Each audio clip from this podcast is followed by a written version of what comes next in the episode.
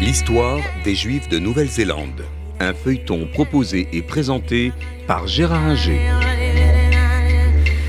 Bonjour. Nous avons vu euh, les deux dernières semaines la situation des Juifs australiens.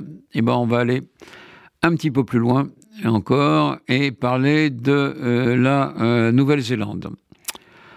Alors, la Nouvelle-Zélande, comme je le disais, c'est encore plus loin que l'Australie pour euh, des Juifs installés euh, en Europe. Les Anglais euh, s'y installent un peu plus tard. Et là, d'une façon qu'ils sont trouvé une population en Australie aborigène, eh bien, ils vont trouver une population installée là, les Maoris, population euh, polynésienne, dont certains, comme toujours, ne vont pas manquer de dire qu'ils sont euh, d'origine juive et qu'ils descendent de euh, la tribu d'Éphraïm, parce que dans le culte maori, il se trouve qu'ils respectent un peu le Shabbat, quelque chose qui ressemble au Shabbat. Bon, là encore, toutes les analyses euh, ADN qui ont été faites ont montré qu'il s'agit bon, d'une aimable plaisanterie.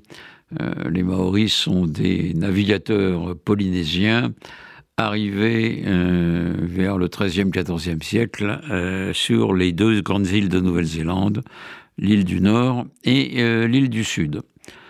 Bon, la Nouvelle-Zélande euh, britannique, à partir de la fin euh, du XIXe siècle, va être un pays très euh, progressiste qui va être très ouvert à toutes les minorités, à toutes les formes de culture. Euh, c'est, je crois, dès 1898 que les, femmes auront le droit de vote, ont le droit de vote en euh, Nouvelle-Zélande. je rappelle que pour la France, il a fallu attendre 1944. Et donc les Juifs qui s'installent là, des Juifs britanniques d'abord, et puis euh, venus d'autres pays, mais encore une fois, il faut venir jusqu'en Nouvelle-Zélande par bateau, ça demande un temps fou. Euh, euh, mais il y en a quand même quelques-uns qui viennent, des juifs anglais, des juifs allemands, euh, qui s'installent et qui prospèrent dans le commerce en Nouvelle-Zélande, notamment dans les grandes villes, Auckland sur l'île du Nord et Wellington qui est la capitale de, de l'État. Ils vont participer à la vie néo-zélandaise très rapidement et se développer euh, très rapidement. ils vont participer euh, aux deux guerres mondiales euh, de la même façon que les Australiens, ces Néo-Zélandais et ces Néo-Zélandais juifs. donc, dès l'entre-deux-guerres, on trouve des juifs députés au Parlement euh, et occupant euh, des positions même politiques assez euh, importantes.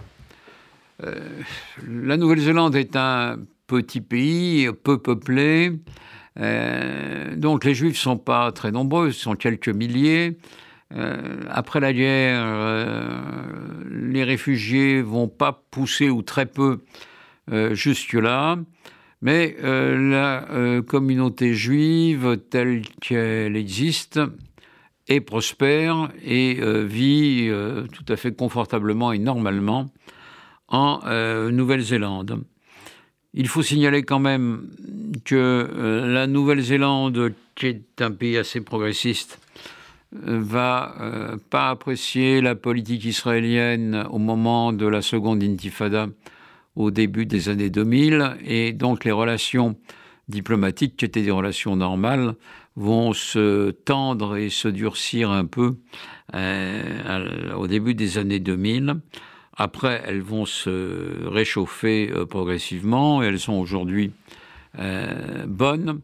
D'autant que les Juifs néo-zélandais ont participé, aux côtés de la première ministre Jacinda Ardern, à toutes les cérémonies en mémoire des victimes de l'attentat de Christchurch il y a quelques années, victimes musulmanes assassinées par un fou furieux d'extrême droite. Et ça a facilité d'ailleurs leur intégration, qui n'était pas en cause, mais disons que les relations avec toutes les communautés euh, néo-zélandaises se sont accrues à ce moment-là.